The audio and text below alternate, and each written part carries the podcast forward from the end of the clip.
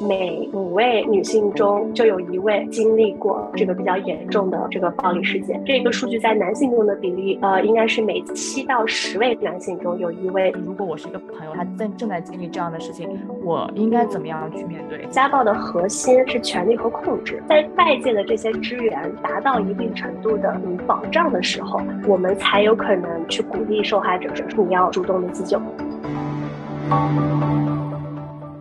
Hello，大家好，欢迎回到北美金视角，我是坐标上海的 Brenda，我是坐标芝加哥的 Ellen。Brenda，我跟你讲，上个月啊，这个全网追更的这个庭审终于落幕了。德普呢，他终于通过了诉讼，自自证了清白。哦，就之前不是从一六年开始，他的前妻就拼命在网上发小作文嘛，然后说这个德普家暴他，然后家德普就背上这个家暴男的标签。其实今年四月份那。那个德普说自己的小手指被切过啊，这个事儿其实也引引起了轩然大波，大家都啊关注这个德普这个事情。嗯，对，你怎么看呢？就这两个人戏内也是演挺好，然后场外那个戏外也是各种抓马。但是我个人的思考就是，嗯，其实亲密关系里面男性和女性。都有可能是受害者，比如说德普这个例子里面，其实他自己本身呃并不是施暴那一方，他是其实是受害者嘛。就我感觉说，关于这个呃话题，我们需要带着不偏见的眼光去看待。但是呢，女性的确的的确确在亲密关系中受到的暴力比例是更高一些的，而且是更加难以被人们所发现和看到的。那所以今天我们啊也是接着上一期关于国内女性的呃一些呃生存现状，我们也请到了一位在海外华人女性保护项目 A Voice 啊当中担任学术处负责人的高天月天月来跟我们分享说现在华人女性在亲密关系暴力中的一个处境以及她的一些见解。欢迎你天月，先跟我们的听众打个招呼吧。好的，谢谢 Brenda，大家好，我是天月。呃，我目前正如 Brenda 所介绍的，是在我们 Avoice 海外华人女性保护项目的学术处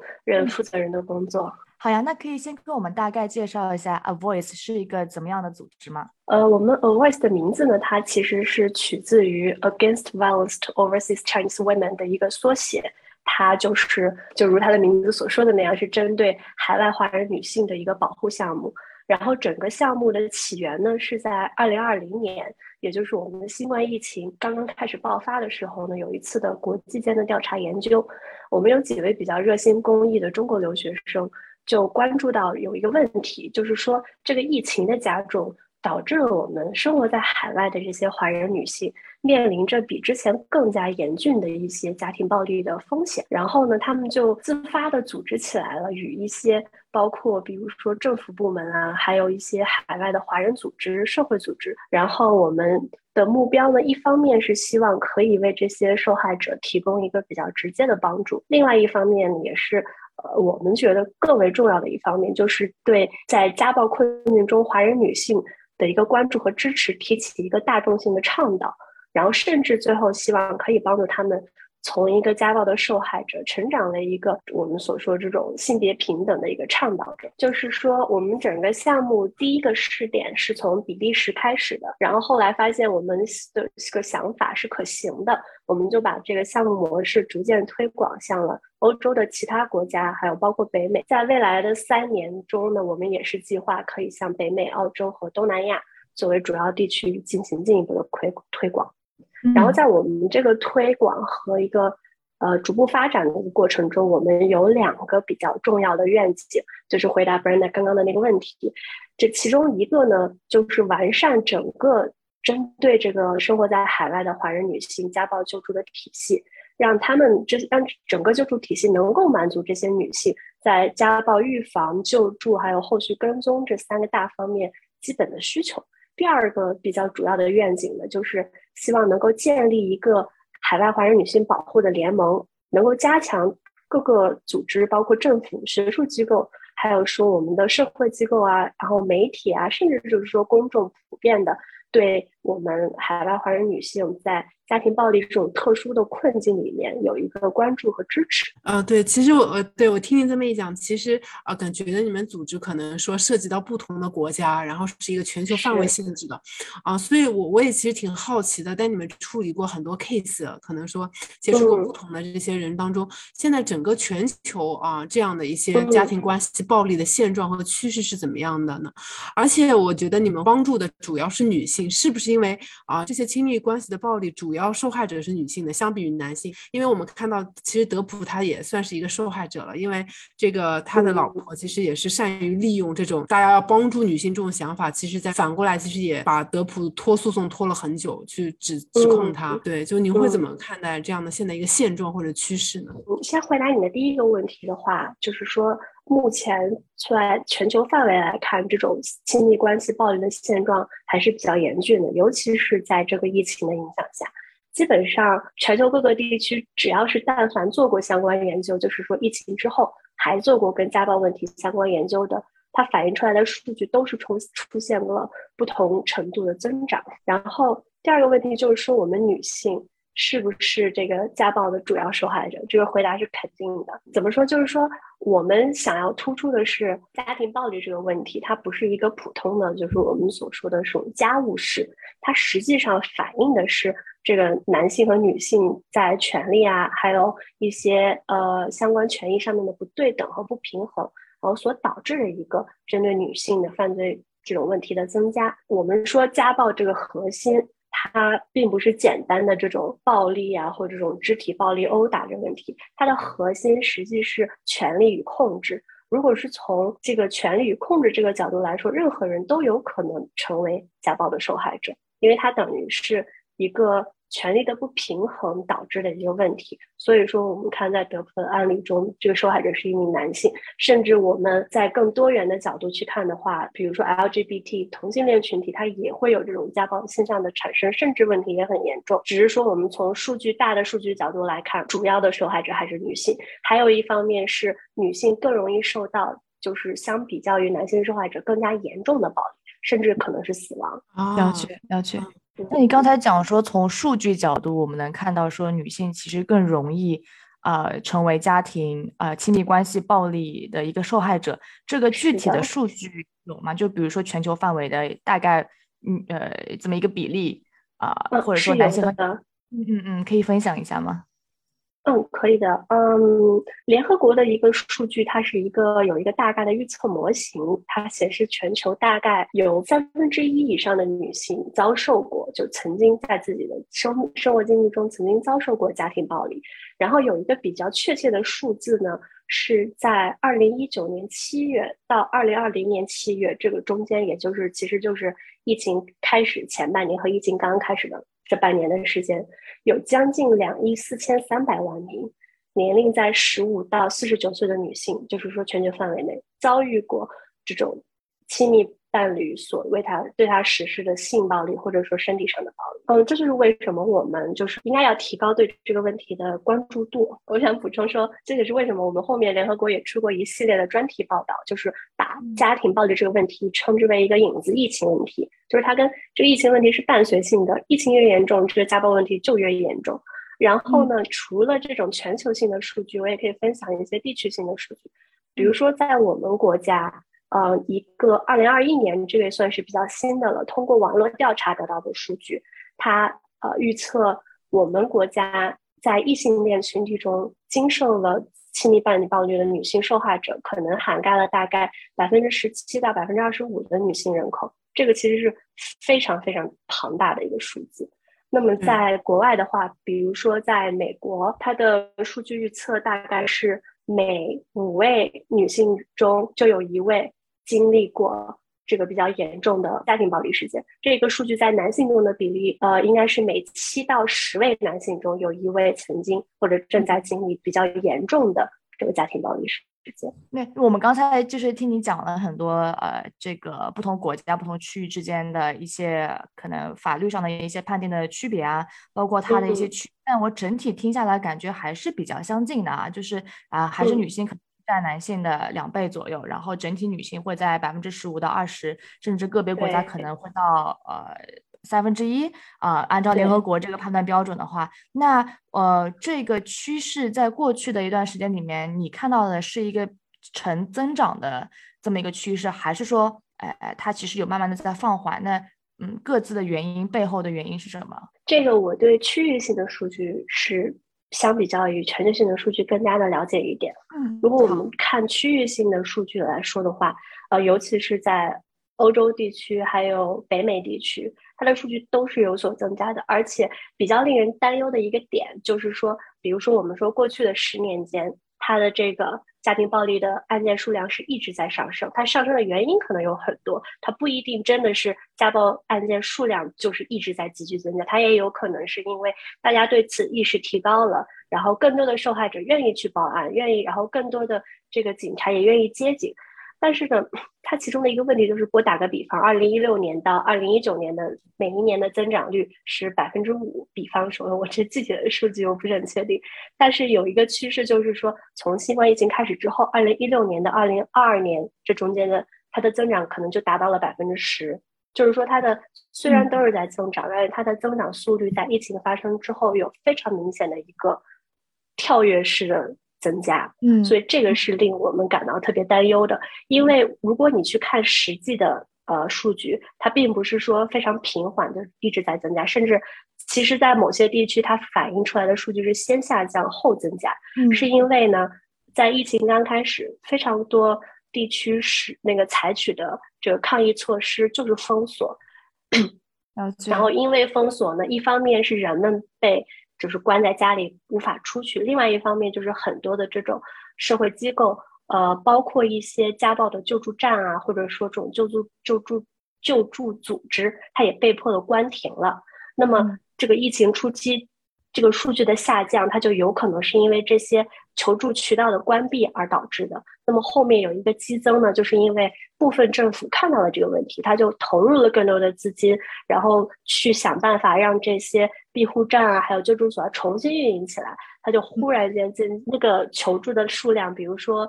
呃，在欧洲的很多国家，它这个热线电话的数量，在热线电话。短暂的停止，然后开通之后是增加了三到五倍的。哇，这个数据非常的令人震惊。就其实你刚才从最开始也有反复的提这个疫情之后作为一个时间节点吧，这个家庭暴力的情况有一个呃怎么说速率极极大的提升啊，增幅有极大的提升。这个刚才你有讲到一个点，可能是因为呃大家被封控在家里面，导致说呃可能我不知道，我随便讲，可能是因为之前。因为不在家，所以没有这个产生实际伤害的这么一个场合和场所，啊，是因为这样的原因吗？还有别的原因是能够解释疫情或者说整体啊一一些比较大的灾害对呃类似的情况带来的一些影响吗？是你你说的这个是的确是一部分的原因，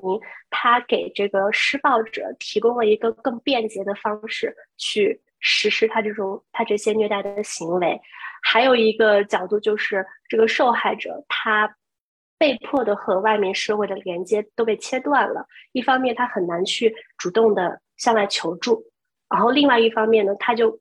这个就比较复杂了，因为就是疫情开始之后，如果我们呃看其他的就是跟家暴不是很相关的一些其他关于女性这个。受到疫情影响的一些报道，你就会发现女性受到疫情影响是更多的，因为她要更多的承担一些，比如说照顾家庭呀、照顾孩子、照顾老人的这些责任。她在这些责任之外呢，她就被完全的束缚在家庭的这个环境之中了。所以，一方面她很难主动的向外求助，比如说向自己住在其他地方的亲戚朋友，或者说其他的组织求助；另外一方面呢。他可能根本就顾不上，因为他还有其他的自己的这个社会角色要求他去做这些事情需要去做，所以有一部分女生就女性就选择暂时的忍忍气吞声，先照顾就是家里其他人的利益，把自己的这个放在最后。了解，这个真的是一个，哎，怎么说？对我来说是一个之前从来没有想过疫情会带来的次生灾害吧。就还想补充一个点，就是说这个疫情对整体经济上面的打击是非常大的。但是它对女性的打击尤为严重，是因为在疫情之前，本身女性就承担了更多的无报酬劳动。就比如说我们刚刚说到的，在家里照顾小孩啊这些事情。嗯。然后疫情开始之后呢，这些无报酬劳动更多了，然后这种经济压力所带给整个家庭还有女性，包括这个施暴者，就导致这个暴力的。呃，也是导致这个暴力变得严重、变得频繁的原因之一。嗯嗯嗯，听起来就是各种因素叠加，导致了最后这一个，哎，令我们有一些难过的结果。是的，是的。嗯嗯，对。那其实，因为我们也知道，Voice 它其实是针对海外华人女性啊的这么一个保护组。那也好奇啊，就是相较于其他的族裔女性在海外，我们知道拉丁啊各种，那华人女性她们会不会在经历亲密关系的暴力的过程中，会遇到一些怎么样特别的问题，或者说特别的诉求吗？你们有观察到什么？呃，如果我们从几个比较大的角度来看的话，一方面是从社会体系的角度，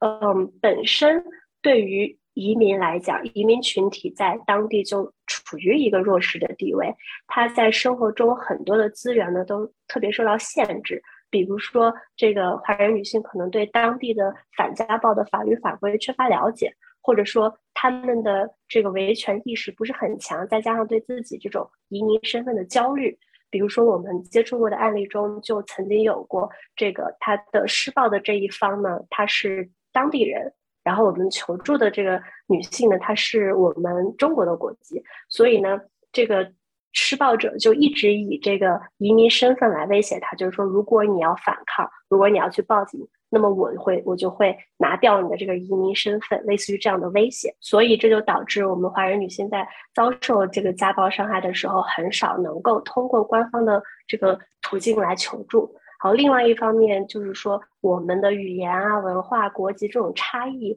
都限制了他们融入当地社会这种程度。但是相比较于他们的这个施暴者，有很大一部分华人女性，她的伴侣是当地人，她就会有这些资源。那么这当中的这个差距就导致了这个华人女性处于一个弱势的地位。然后从另外一方面，如果我们抛开这个呃社会体系的影响不谈呢，我们看。自身的这一方面，其实我们这个不管说是中华文化，或者说整个亚洲文化，其实都一直有这种家丑不外扬的这个观点，就是我们会认为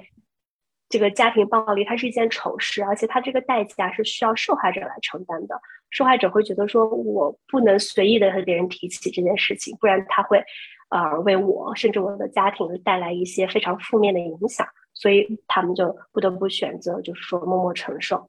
嗯嗯嗯，其实您刚刚分享了一些，比如说家丑不外扬啊，这其实也是一种典型的啊偏见吧。就是其实这样子会让自己嗯遭受更多的伤害。还有什么类似的常见的针对这种亲密关系暴力的迷思或者偏见吗？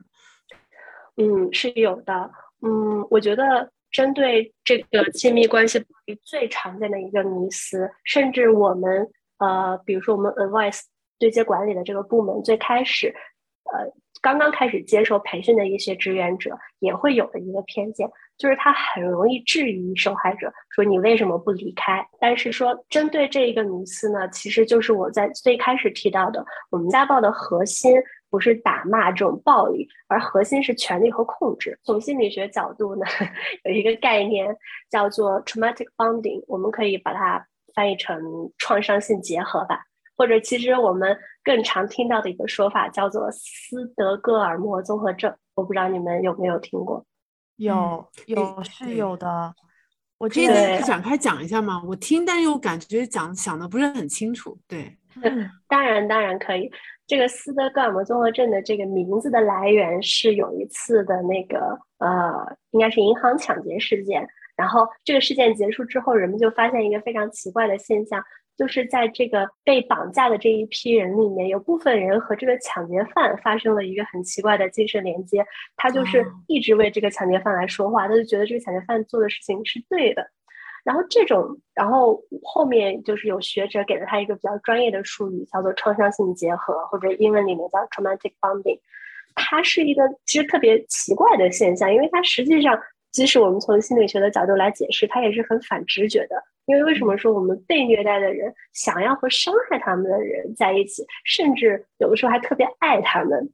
但是这个只要是这个不不仅仅是存在于这种家庭暴力关系中间，如果我们有过比如说与呃受虐待儿童或者说这种性交易者这类工作经验的人，就会发现这种情况其实还是挺常见的。他们常常想要，就是这些受害者常常想要回到施虐者的身边，而并不是为自己辩护。这就导致我们外界的人在想要帮助他们的时候，不由自主的有时候甚至会对他们生气，因为觉得说你为什么不保护自己，反而去保护？对，就是保护他。这个其实它的原因呢是权利有两个方面的原因，一方面是因为这个权利的差异，就是这个施虐者他常常是处于他的权利是凌驾于这个受虐者之上的。比如说，我们虐待孩子的父母的父母永远是比孩子有更多的权利和资源嘛？比如说，我们在家庭暴力关系或者说亲密暴力关系中，这个丈夫总是会建立就是自己把这自己这个丈夫的身份是要高于妻子的这个身份的。就因为这种权利的差异，就导致受害者在心理上就会觉得他得去向这个施虐者寻求一切他所需要的资源。他所寻求的这些内容就包括了奖励和惩罚，这其实就联系到了第二个原因，就是说，在这种呃创伤性关系或者说我们说的这种暴力关系中，他其实很少。如果你接触到真正的案例，你很少会发现有人是那种从头坏到尾的，就是基本上没有人是每天回家殴打他的妻子。他最常见的一个呃模式是他可能先打你，然后呢跪在地上跟你认错。跟 然后呢，会想办法做一些弥补性的行为，比如说买一些东西送给你啊，或者说，嗯，可能呃，今天的家务我来做啊，这种就向你表示我做错了这件事情。然后呢，到第三天的时候又回归这个暴力的这个行为，这种间歇性的好坏，导致了这个施虐者和受害者的这个中间情绪的连接变得非常的复杂。就是说，让这个受害者主动的去离开这段关系，其实是非常非常的困难的。嗯，然后这个有其实有点像赌博这种赌徒的心态，就是如果一个机器一直让你输或者一直让你赢，你其实是很难上瘾的。但是人们上瘾，就是因为它是有它有一个不可预测性在里面，它是有一个间接性，它可能会赢，下一把可能会输，就导致一方面是。这种受害者会等，他说可能他这次坏，但是可能下一次他的表现就会好。另外一方面是这种坏和好的这种比较，会让这个受害者觉得他好的时候显得简直好的不得了。所以在分开的时候，受害者就会考虑说，因为我们就我们外界的这些救助者，我们只看到了就是施暴的这个场景或者时刻。但是作为受害者他自己，他是经历了每一个时刻的。这些时刻里就包括那些他被爱的时刻和他被殴打、被伤害的时刻。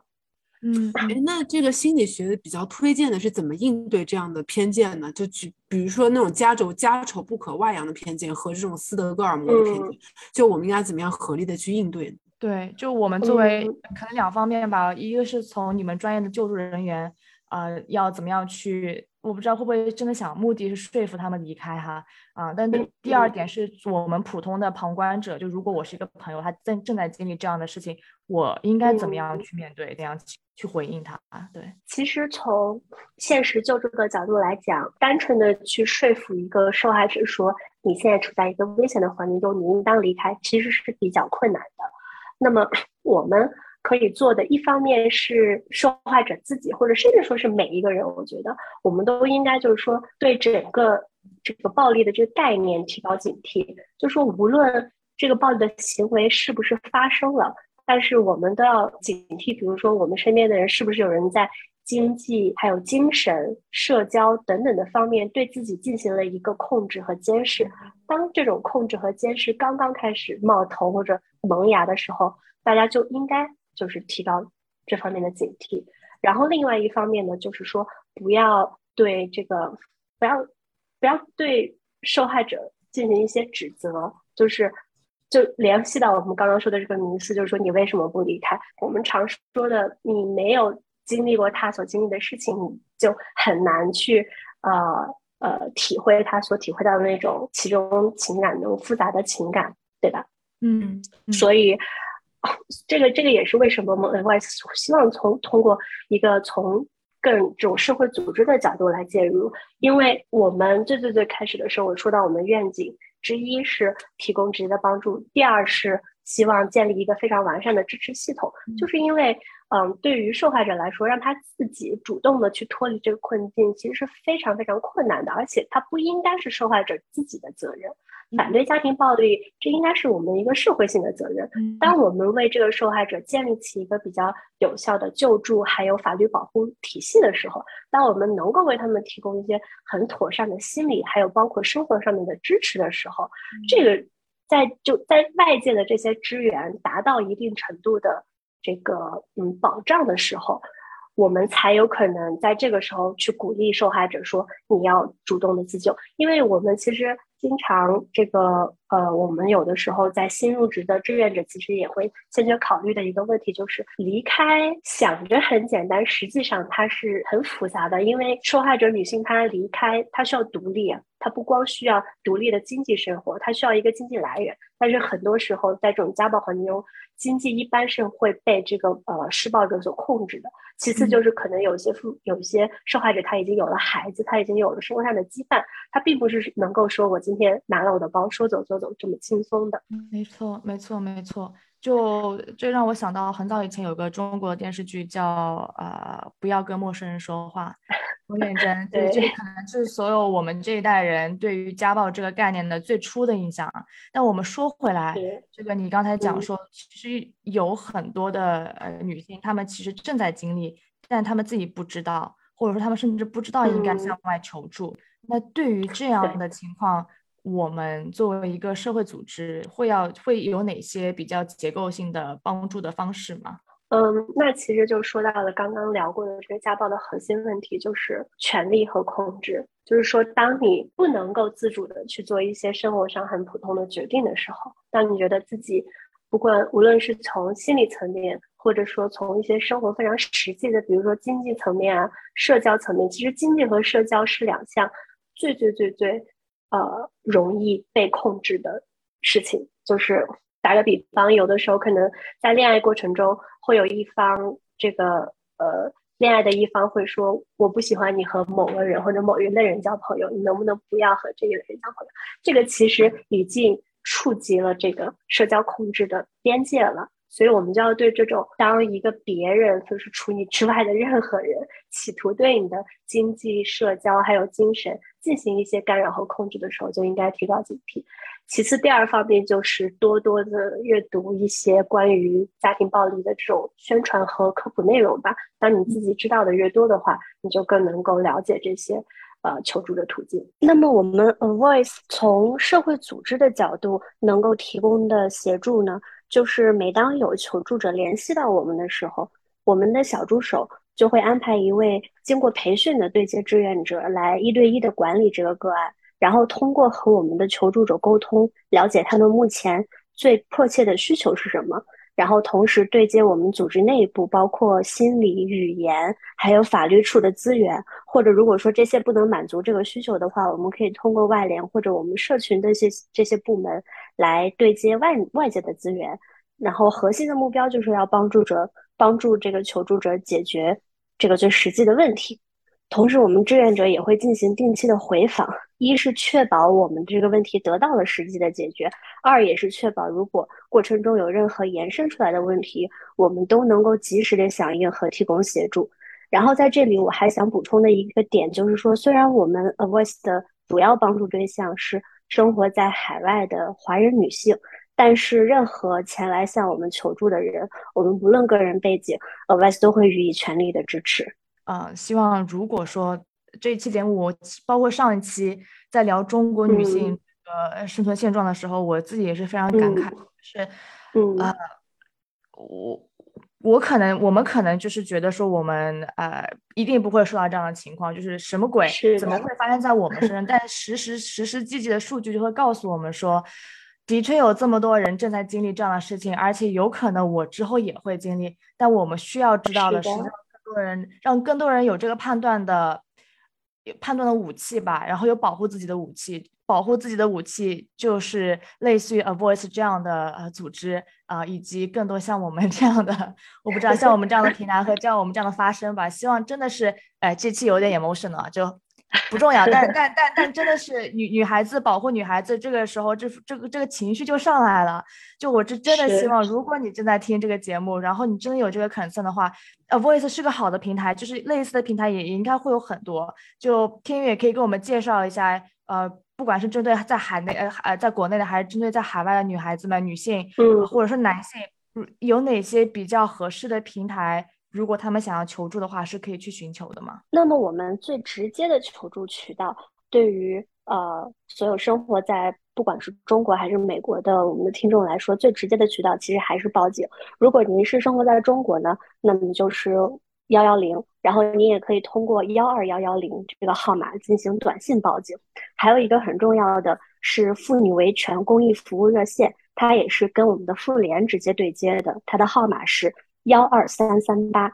然后如果我们有一些性或性别少数的人士，可能在报警的时候存在一一些呃顾虑，那么你可以尝试联系我们，也是另外一个这个普通的社会组织，叫做彩虹暴力终结所，他们有在工作日运营的一个求助电话，电话号码是四零零一一六六三零八。那么我们生活，如果是目前生活在美国地区的。呃，听众呢，在遇到直接的这种家暴、危险或者伤害的时候，可以马上拨打九幺幺进行报警。如果您有语言上的困惑，您坚持说中文的话，是可以获得中文服务的。那么我们呃，在美国地区还有两个，呃，是肯定是在运行的这个国全国性的反家暴热线，其中一个是八零零七九九七二三三，另外一个是八零零七八七三二二四。嗯，针对国外，其实国外针对如果说针对生活在海外的华人女性这个群，这个特别特殊和具体的群体的话，其实相关的组织特别特别的少。呃，Voice 应该是目前规模最大也是最成熟的一家。嗯，除非是有一些地区性的，纽约的一家机构叫做立新，它也是一家华人保护家暴救助这个机构。其实已经运营了，应该超过十年了，但是它一直比较低调。我们也是在做这个对外拓展外联的时候了解到的一家机构。除此之外，据我们所了解，非常非常少。因为有一些很多现在社会组织的发展现状，包括在国内和国外，其实是非常艰难的。一方面是资金问题，尤其是受疫疫情影响之后，这个资金问题更加严重。另外一方面就是整个的管理体系可能还没有一个特别完善和成熟的模式供大家去参考，所以你会发现，如果你在网络上，无论是百度或者是谷歌搜索一些这种跟家暴相关的这个保护项目或者求助机构，嗯，它要么然就是说非常的当地，就是如果你作为一个华人女性打去电话，你希望他对方提供中文服务。或者说，希望对方可以提供一些对华人文化背景了解的志愿者来协助，对方很难很难提供类似的服务。另外一方面，我们在对外拓展中还发现一个很严重的问题，就是很多机构电话压根打不通。就是它的网站在那里，但是它实际的运营已经暂停了，所以这个是目前一个很严峻的问题，也是为什么 Voice 一直希望自己虽然很艰难，但是一直没有放弃努力在发展的原因。真的，对，就是光是为了这一点，就是向你们致敬，非常感谢你们的 存在。嗯，我们也是在上期节目的时候无意间发现了你们这样的平台，觉得真的。嗯，对，大家都是非盈利的，所以 对，就是，在这样的情况下，我们也是希望能够呃彼此能够帮助到彼此，以及让更多人了解现在的现状以及怎么样自救。那么，关于如何自救的问题呢？我还想再补充一点，就是特别想提醒我们的听众朋友，无论您身处何地，然后也无论是您自己或者说您身边的人正在遭受家庭暴力的伤害，然后我们都应该在第一。就每一次这个家暴行为发生的时候，在第一时间就报警和就医，因为这个一方面是对施暴者的一个震慑，另外一方面也是很重要的一方面，就是警方的出警记录和这些就医记录都是非常有利的，呃，我们遭受家暴这样一个证据。所以，无论说正在遭受家暴的这些受害者是此时此刻是决定自己要反抗或者离开，还是说暂时不做一些反抗的行为。我们都特别强烈的建议大家，一定要报警就医。二是将这些证据都妥善妥善的保存起来，以备不时之需。对，那最后有什么对于未来这个女性亲密关系暴力的啊解决解决这解决这样问题的一些啊 solution 的畅想或者一些期许吗？就整体的有什么想要跟我们说的吗？其实我个人的期许跟 The Voice 整个的大的发展愿景是很相似的，就是我们希望呢，最终的目的还是希望整个社会能够看到这个问题，因为我们说个案救助。你能够呃连接到的人群终究是有限的，但如果能够让整个社会意识到这个问题，能够让比如说让政府来主动的去改变它的救济系统，甚至说整个法律立法的改变，涉及到甚至说涉及到人们的意识啊、观念，还有最终行为上的改变，我们觉得这个是一个最理想化的状态，也是能够这种减少。针对妇女就不仅仅是家庭暴力，可能而是减少整个针对女性的暴力的这种行为和现象的一个最理想的一个结局。嗯，没错，我完全赞同这样的愿景以及你个人。我也是希望有机会啊，嗯，就你可以大概跟我们介绍一下，如果有听众有兴趣加入你们的话，大概会是怎么样的一个流程吗？我个人是非常有兴趣的，就你们接受志愿者大概是怎样的？呃，我们会不定期的在自己的公众号平台上面，我们公众号的这个名字就叫做“海外华人女性保护项目”。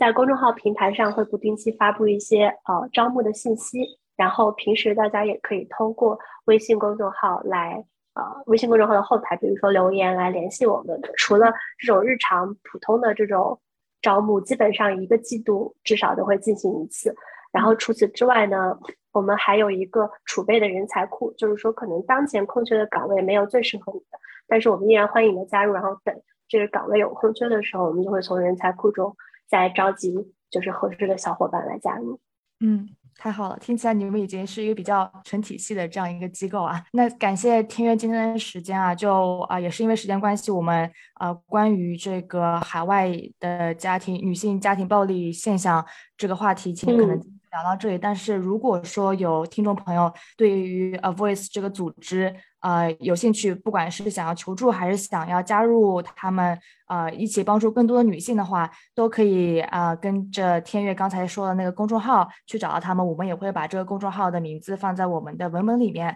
嗯，但呃，again，非常感谢天悦跟我们讲了这么多，不管是从硬的数据层面，还是从他分享的个案呃的事实上面，让我们更了解了女性在海外，尤其是华人女性在海外正在遭受的一些。啊，暴力问题以及我们要怎么样去自救，怎么样去判断？啊，我个人是深受触动，真的是深受触动。作为一个女孩子，每次聊到这种 girls help girls 的话题，都是很触动。当然，我们也知道说，呃，就是呃，家庭暴力的受害者不可不不只是女性，男性也会遭受着类似的暴力，而且数量其实也是不少的。在在美国，可能我刚刚听到那个数据，百分之十左右吧，对吧？啊，对。那我们是希望这个节目能够让我们的听众。啊，如果有一点点帮助，或者说你觉得你的某位朋友需要这样的帮助，或者甚至是只听一下、了解一下这样的信息，那也是欢迎的。如果你对我们的节目感兴趣，啊，真的是欢迎你分享，然后呃评论或者怎样，呃，让更多人了解到这样的信息。再一次感谢天悦，A 雷，你有什么想说的吗？对我其实听他分析了很多，嗯，打破了我对这件事情的固有想法吧，就是。哦，因为因为我感觉以前肯定会去劝别人，哎呀，你这个不要停止，人家都家暴你了。那现在可能有一些，其实劝服别人还是一件很难的事情，关键是你自己在那个。的，在这个事，在在这个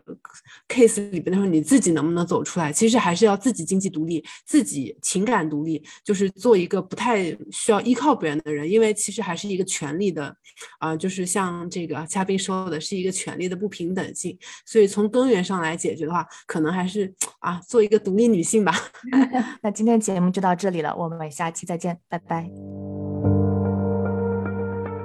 跟金视角聊人生，感谢您的收听，请在各大播放平台和公众号上搜索“金视角”，订阅我们的栏目吧。金融的金，事件的事，角度的角，一键三连，从我做起。我们下次再聊。